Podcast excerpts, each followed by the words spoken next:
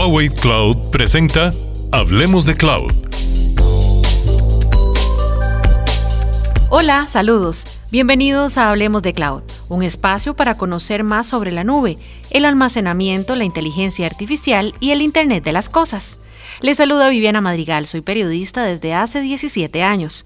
Es un placer que nos siga cada semana fortaleciendo nuestra comunidad y le agradecemos por invitar a otros a hacerlo. En nuestro episodio número 13 lo dedicaremos a hablar de ciberseguridad, sus mitos y realidades, desafíos, pilares y oportunidades. Conversamos con Marvin Soto, arquitecto de ciberseguridad del Grupo Bover, partner de Huawei Cloud. Un placer de saludarlo y muchas gracias por acompañarnos. Muy honrado de estar aquí con ustedes y un gusto poder conversar.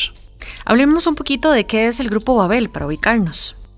Bueno, Grupo Babel es una empresa con más de 20 años de existir en el mercado costarricense y en el mercado regional, con presencia en al menos seis países de la región.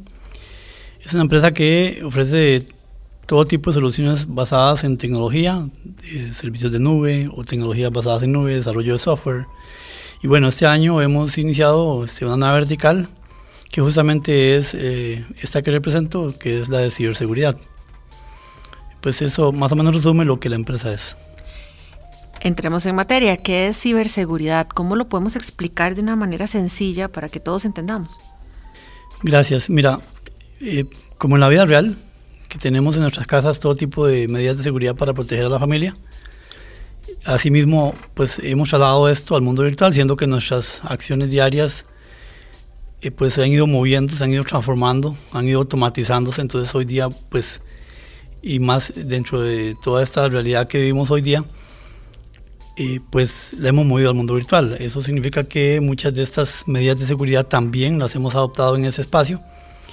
Y en eso se resume la ciberseguridad, es, es, es reducir el nivel de riesgo en nuestras acciones virtuales, así como lo hacemos en el mundo físico. ¿Por qué la ciberseguridad tiene tanta relevancia en este momento, además de lo que ya nos acaba de comentar? Primeramente citaría este, pues una realidad que vivimos, como dije, eh, todo se ha ido transformando. De hecho, se habla hoy día de que más del 47% de todo está automatizado, es decir, depende de plataformas tecnológicas. Esa es una razón que sustenta mucho por qué la ciberseguridad cobra relevancia hoy día. La segunda es porque además eh, venimos de una sociedad en la que tenemos eh, grupos etarios que han sido no solamente analógicos, o sea que son este, inmigrantes digitales, sino también tenemos nativos y gente que eh, ni siquiera conoció el mundo sin internet, o sea, hay de todo en esa transición, entonces eh, lo que eso significa que los temas de cultura en ciberseguridad se vuelven relevantes porque hay quienes tienen muchísima malicia y hay, otros que son muy distensos, muy desconfiados. Hay quienes les cuesta, les ha costado mucho adaptarse a los cambios que ha propuesto la tecnología y hay quienes pues simplemente para ellos fluye. Y esta diversidad pues hace que la ciberseguridad se convierta en un tema relevante. En el tanto este, necesitamos como homogenizar este, tanto niveles de conocimientos como la absorción de las plataformas tecnológicas de medidas que ya de por sí teníamos implementadas en el, en el día a día en el mundo real. Don Marvin, por supuesto, como todo, hay muchos desafíos también. ¿Cuáles son los principales desafíos que usted eh, podría puntualizarnos sobre seguridad avanzada en la nube? Bueno, en temas de nube tenemos que ah, dejar ahí como un, como un presupuesto previo que parte de esta transformación digital que he hablado ha llevado a que muchas empresas pues que antes invertían muchísimo dinero y que ese dinero que invertían se veía como digamos desaparecía en el tiempo por, por, la obsolescencia tecnológica o por la necesidad de recambio de tecnología, eh, pues estas cosas fueron impulsando que eh, las empresas buscaran nuevas formas de ofrecer o de mantenerse operativas.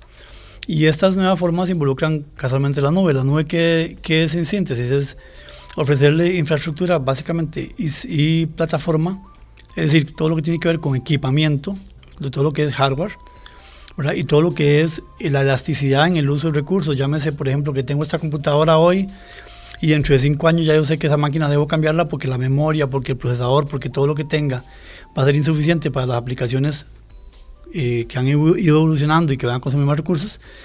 Entonces la nube ofrece ese segundo valor, el valor de poder ser elástica En el tanto, yo no necesito cambiar mis, mis partes, mis equipos, sino que puedo de forma natural crecer o incluso eh, hacerme más pequeño, depende de la temporada del año, la necesidad que tenga de recursos para ofrecer o para tener eh, una experiencia adecuada al usuario en el consumo de los servicios. Entonces, eh, la nube se ha vuelto muy atractiva, en el tanto además traduce los costos fijos, esas facturas que pagamos por recambio y por eh, obsolescencia tecnológica, y convertirlos en, más que todo indicadores de rendimiento, como si fueran KPIs, de manera tal que yo puedo invertir solamente en la cantidad de recursos que necesito de manera elástica y sé que puedo además incorporar esos recursos que invierto eh, como si fuera un gasto operativo, un gasto eh, que voy a de alguna forma recuperar este, no sé, pensaría pues en, temas arancelarios, ese tipo de cosas. Eh, importaciones, no sé, todas esas cosas. Entonces, eh, la nube cobra mucha importancia porque además le ofrece a las empresas la oportunidad de hacer las cosas igual o mejor de bien que como las hacía antes, pero además con un presupuesto muchísimo más elástico, muchísimo más posible, menos, eh, con inversiones muchísimo menos, más, menos fuertes. Que decir, si yo debo consumir una base de datos que me cuesta la licencia miles de dólares, y a cambio de eso, voy a, me prefiero consumirla por servicio eh, que me lo ofrece una plataforma de nube. Entonces, obviamente, la, la, diferencia entre pagar la licencia y el tiempo que esa licencia está, vigente versus consumir esa licencia como un servicio, pues obviamente le da mucho sentido a las organizaciones. Y por eso ha cobrado relevancia los temas de nube. Y se han convertido en, en oportunidades. Claro, claro, han permitido que las empresas incluso se desarrollen más. Esto ha dinamizado los temas de transformación digital, ha hecho más simple que un desarrollador eh, monte una aplicación, la ponga en escena y este, dentro, de este, dentro de esta cadena de valor, de, de, producir el producto y entregarlo al mercado, pues obviamente minimizar los costos operativos. Y lo hacen posible para pequeños emprendedores, ¿verdad? Todas esas startups que vemos surgir. Y lo hace posible para grandes empresas que además, pues obviamente tienen enormes ahorros también. ¿Y los pilares, don Marvin? Bueno, eh, como dije, la nube se basa, son, diría, tres conceptos fundamentales. Uno es la infraestructura, ¿verdad? La infraestructura es todo esto que hablamos del metal, de lo que, es, de lo que significa invertir en cuestiones que van a eventualmente a, a obsolecer, a tener una vida útil. Eh, la plataforma, ¿verdad? Que son todos esos elementos que hacen posible el uso de esa infraestructura. Y finalmente los servicios. Los servicios son esa capa donde realmente la, toda la solución de nube tiene valor. En el, tanto, eh, es lo que le ofrecemos a nuestro usuario final para que tenga esa experiencia mejorada este, en el consumo de servicios. ¿Y por qué tener una solución de ciberseguridad en la nube? Por las mismas razones que las tenemos en nuestros equipos en tierra o en nuestras casas o en todo lo que hacemos, ¿verdad? O sea, creo que le da sentido en el tanto. Sabemos que no podemos colocar algo por allí simplemente y dejarlo ahí solo. Eh, como lo, no lo haríamos en el mundo real. Usted no tomaría su teléfono, lo dejaría en la mesa del restaurante y se iría al baño. Eh, si no conoce a nadie en el lugar, usted probablemente va a tomar la precaución de tomar su teléfono consigo. Esas mismas razones hacen que la, seguridad en la nube sea parte inherente de los servicios que se ofrecen. Entonces, eh, estas plataformas lo que han hecho es, pues digamos de alguna forma, tener como conectores con otros servicios de seguridad que le permiten, o desarrollarlos también, que le permiten fortalecer el nivel de resiliencia o eh, minimizar el nivel de riesgo que podrían eventualmente tener este, ya en, el, en la entrega de los servicios que, que proveen. ¿Y por qué en la nube de Huawei? Bueno, quiero comenzar esta parte citando algo, una noticia que supe hoy, es que Huawei el día, esta semana o estos días atrás, eh, entró en la lista de las 50 compañías más poderosas del mundo Estamos hablando que están en la posición 44 para ser preciso. Lo que significa es que es una empresa muy sólida, primero, como empresa, empecemos por ahí. Y segundo, pues además tiene un mercado enorme. El market share de, Huawei es muy grande, ustedes saben, hace celulares, hace equipos de comunicación de todo tipo. Eh, entra en este tema de la nube porque también además fabrica equipos. Eh, entonces es una, es una empresa sumamente madura las soluciones que ofrece están a la altura de los grandes este, competidores tradicionales en el mercado. Eh, y esto pues obviamente hace que Huawei sea, eh, genere muchísima confianza. En el tanto, la empresa como tal pues eh, es una empresa que se encuentra entre los líderes de la industria. Una empresa que además eh, cuenta con una serie de certificaciones que hacen todavía más sólida e importante eh, la nube, ¿no? Claro, y es, esto es un tema bastante eh, relevante hoy día. Muchas de las empresas que conocemos basan justamente la confianza del cliente en las certificaciones que tienen o que lo respaldan. Y además eso lo, lo transfieren a los socios, a los partners. Es decir, yo tengo un partner que es certificado en todo lo que yo hago, en mi propuesta de valor. Pensemos que somos Huawei. Entonces tengo un partner que tiene muchas certificaciones que le, que le, dan esa confianza al cliente de que esta persona o esta empresa realmente sabe lo que puede hacer con esta solución de, de o estos servicios que ofrece esta compañía en Huawei. Eh, entonces, digamos que las certificaciones son importantes en este contexto, es decir, le dan muchísima confianza eh, al consumidor respecto, eh, o, a la empresa que los contrata, respecto a este, todo lo que es capaz de hacer con lo que ofrece la infraestructura de la empresa, del, fabricante. Esta, esta, esta relación de de confianza, ¿verdad? Que se traslada en, como digamos, como en capas. Este, en última instancia, pues la entregamos al cliente justamente con certificaciones. Le decimos, ok, tenemos un proveedor que es certificado en esto, en aquello, en otro, en, en este producto en particular, en estas soluciones que ofrece Huawei, lo que casi que automáticamente lo hace meritorio de la confianza de ese consumidor final. Claro, total respaldo. ¿Y cuál es la solución que Grupo Babel le ofrece al mercado en ese tema? Pues hemos eh, estado trabajando fuertemente en construir lo que llamamos ciberseguridad como servicio. Eh, hemos anclado esta ciberseguridad como servicio en un bastión al que hemos llamado ciberseguridad 360. Ciberseguridad 360 es justamente lo que sea que se le ocurra a usted en ciberseguridad para proteger lo que usted necesite proteger. Es una visión bastante panorámica, bastante holística del, tema de ciberseguridad, pero además estamos agregando este, algunos indicadores clave. Esos indicadores claves eh, lo que hacen es puntualizar en esos, eh, valga la redundancia, puntos de dolor que nosotros hemos ido viendo en el mercado, esas evoluciones, esos próximos saltos en la tecnología, y entonces estamos colocando en esa en esa oferta de valor de ciberseguridad como un servicio, justamente esas soluciones que realmente hacen sentido, porque tocan justamente esos puntos de dolor que nosotros hemos ido censando a nivel del mercado. Cito, por ejemplo, bueno, primero que todo decir que toda esta infraestructura, toda esta lógica de negocios, toda esta oferta de valor, se fundamenta eh, o usa como plataforma la nube de Huawei por todas las razones que ya hemos mencionado, ¿verdad? los temas de confianza, los temas de la credibilidad de la compañía, la posición, toda la innovación que tiene Huawei que ha venido desarrollando de una forma muy rápida y toda esa, este, todo ese background en cuanto al market share que, que tiene como, como fabricante. Esa es nuestra plataforma de lanzamiento.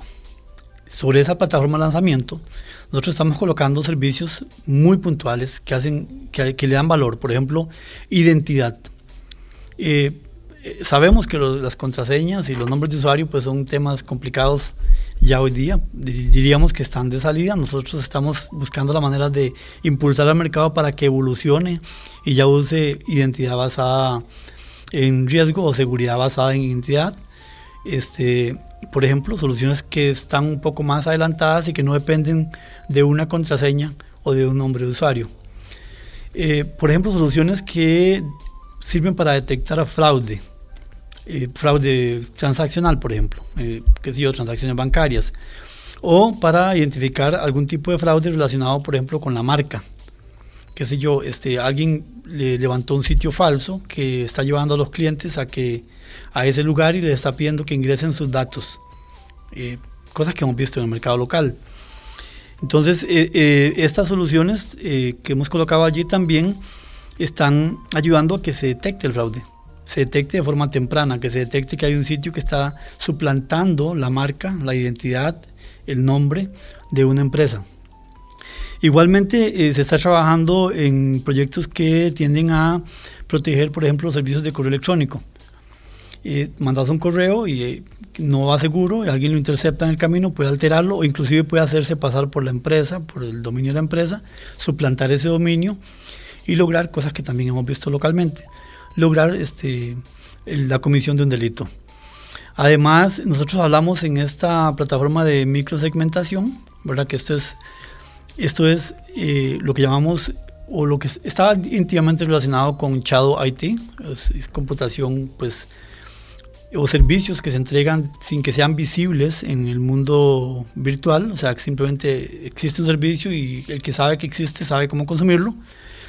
Y también eh, hemos estado hablando de Zero Trust, ¿verdad? que no es otra cosa más que aplicar ese principio del mínimo privilegio que hemos conocido por años y que tanto nos ha costado implementar. Entonces todas estas soluciones están dentro de este ecosistema de ciberseguridad como servicio, eh, del cual nuestra, nuestra plataforma, como dije, de lanzamiento es eh, la nube de Huawei. ¿Y cuál es el público meta? Porque cuando hablamos de ciberseguridad no solamente son grandes empresas. Correcto, y, eso es totalmente cierto. Es decir, aquí nosotros no estamos hablando de grandes empresas. La idea de llevarlo a la nube, de hacerlo eh, consumible como un servicio, es justamente para que sea accesible. Es diferente que usted tenga que comprar todo su equipamiento de seguridad para lograr tener ciberseguridad, a que usted simplemente contrate un servicio puntual que le dé eso que usted anda buscando, sin mayor inversión, sin mayor esfuerzo, sin los problemas relacionados con la obsolescencia tecnológica, con el recambio, con esta reinversión que hacemos en las empresas. Entonces lo hace simple, lo hace este, más eh, sencillo de utilizar, eh, más fácil de adquirir. Y ese es justamente el, objetivo. ¿Cuáles podríamos mencionar como mitos de la ciberseguridad? Bueno, creo que se, se, ha pensado tanto en el lado oscuro, ¿verdad? En lo que hacen los ciberdelincuentes.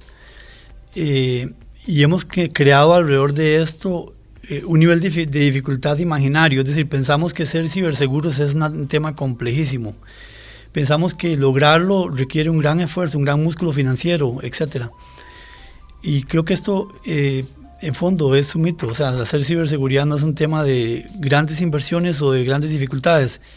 Eh, es un tema de este, utilizar recursos adecuadamente para hacer posibles las cosas con mínima inversión y con una muy eh, buena este, calidad en temas de resiliencia y protección. A manera ya de cierre, eh, don Marvin, y como reflexión, em, ¿cómo podemos decir que en qué nivel está en Costa Rica? Escuchamos constantemente temas de fraudes, de estafas, el Ministerio de Economía, Industria y Comercio los anuncian normalmente, instituciones públicas, eh, pero creo que vamos caminando, sobre todo en temas de ciberseguridad, a manera de reflexión. Pienso que sí, Costa Rica es un país no es nada diferente al resto de los, de los países de la región en cuanto a las grandes dificultades que enfrentamos como sociedades. Eh, Costa Rica ha sido eh, ha, digamos, marcado hitos eh, de diferenciación en cuanto a abordaje de los temas de ciberseguridad, en cuanto al progreso en materia tecnológica. Y nosotros lo vemos, por ejemplo, en la academia. La academia es un excelente punto para reflexionar sobre lo que hemos avanzado. Nosotros vemos universidades ofreciendo maestrías en ciberseguridad, vemos este, ofreciendo especialidades en ciberseguridad, vemos muchísima gente certificada en, en este, eh, plataformas de, de, ciberseguridad de muy alto calibre a nivel global. Y además comenzamos a ver este, cómo este, nuestros jóvenes también tienen acceso a becas y cosas que les van a ayudar a ellos a meterse en este campo con mayor eh, facilidad que como era muchos años atrás. Costa Rica además tiene una estrategia nacional de ciberseguridad, eh, tiene un centro de respuesta ante incidentes informáticos, eh, pues incipientes aún porque estamos en esa fase de construcción, ¿verdad? Pero como usted dice, vamos caminando. Lo que quiero decir es, no significa que hemos logrado escalar al Olimpo, no estamos allí en, en ese punto glorioso, ¿verdad? Este, pero sí estamos caminando y creo que esto es, es loable, es, algo que debemos resaltar y colocar ahí eh, pues muy visible, eh, al margen de que sea mucho o sea poco. Y creo que todavía no hay nadie en la cima del Everest, ¿verdad? en esos temas. Eh, correcto, sí, esto, y de hecho yo uso mucho una frase que, que utilizó en su momento uno de los exdirectores del FBI, el cual decía, dice, o dijo en su momento, este, que, que solo hay dos tipos de empresas, y podríamos traducirlo a personas, aquellas que han sido atacadas y las que lo serán. Lo que quiere decir es que no hay nadie seguro, esta cosa es evolutiva. Este, hacer esfuerzos en este campo es, yo diría, mandatorio, no tienen que ser grandes inversiones como ya vimos, pueden ser este, eh, utilizando pues, recursos como los que nosotros hemos puesto al servicio de, la comunidad costarricense regional. Y bueno, eh, pues sí, el tema de la ciberseguridad se la trae y no estamos en el Olimpo todavía, ni lo estaremos, ni tampoco nadie lo está del todo. Siempre estamos con ese margen de inseguridad. Pero aquí lo que se trata es de caminar, de continuar avanzando. Y de informarnos, ¿no? De conocer sobre el tema, no, no, tenerle miedo ni bloquearnos porque decimos, no, ese tema no, no lo manejo, mejor lo dejo de lado.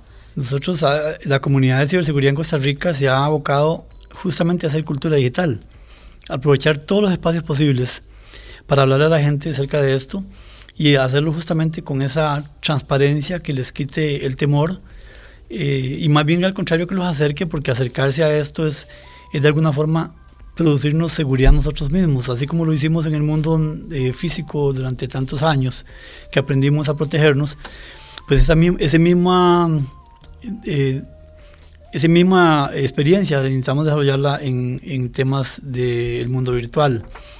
Y eso es un, eso es una un tremendo, digamos, llamado que hacemos nosotros desde la comunidad de ciberseguridad en Costa Rica, para que todos juntos, los que estamos involucrados en esto, pues trabajemos como equipo y le ayudemos a la sociedad a entender esos riesgos y a entender cómo protegerse. Don Marvin Soto, arquitecto de ciberseguridad del Grupo Babel, muchísimas gracias. Muchísimo gusto para servirles. Así terminamos nuestra cita de esta semana en Hablemos de Cloud. Pronto nos volveremos a escuchar. Recuerde que para más información puede ingresar en el link de la descripción de este episodio. Tampoco olvide compartir y ayudarnos a que crezca aún más nuestra nube.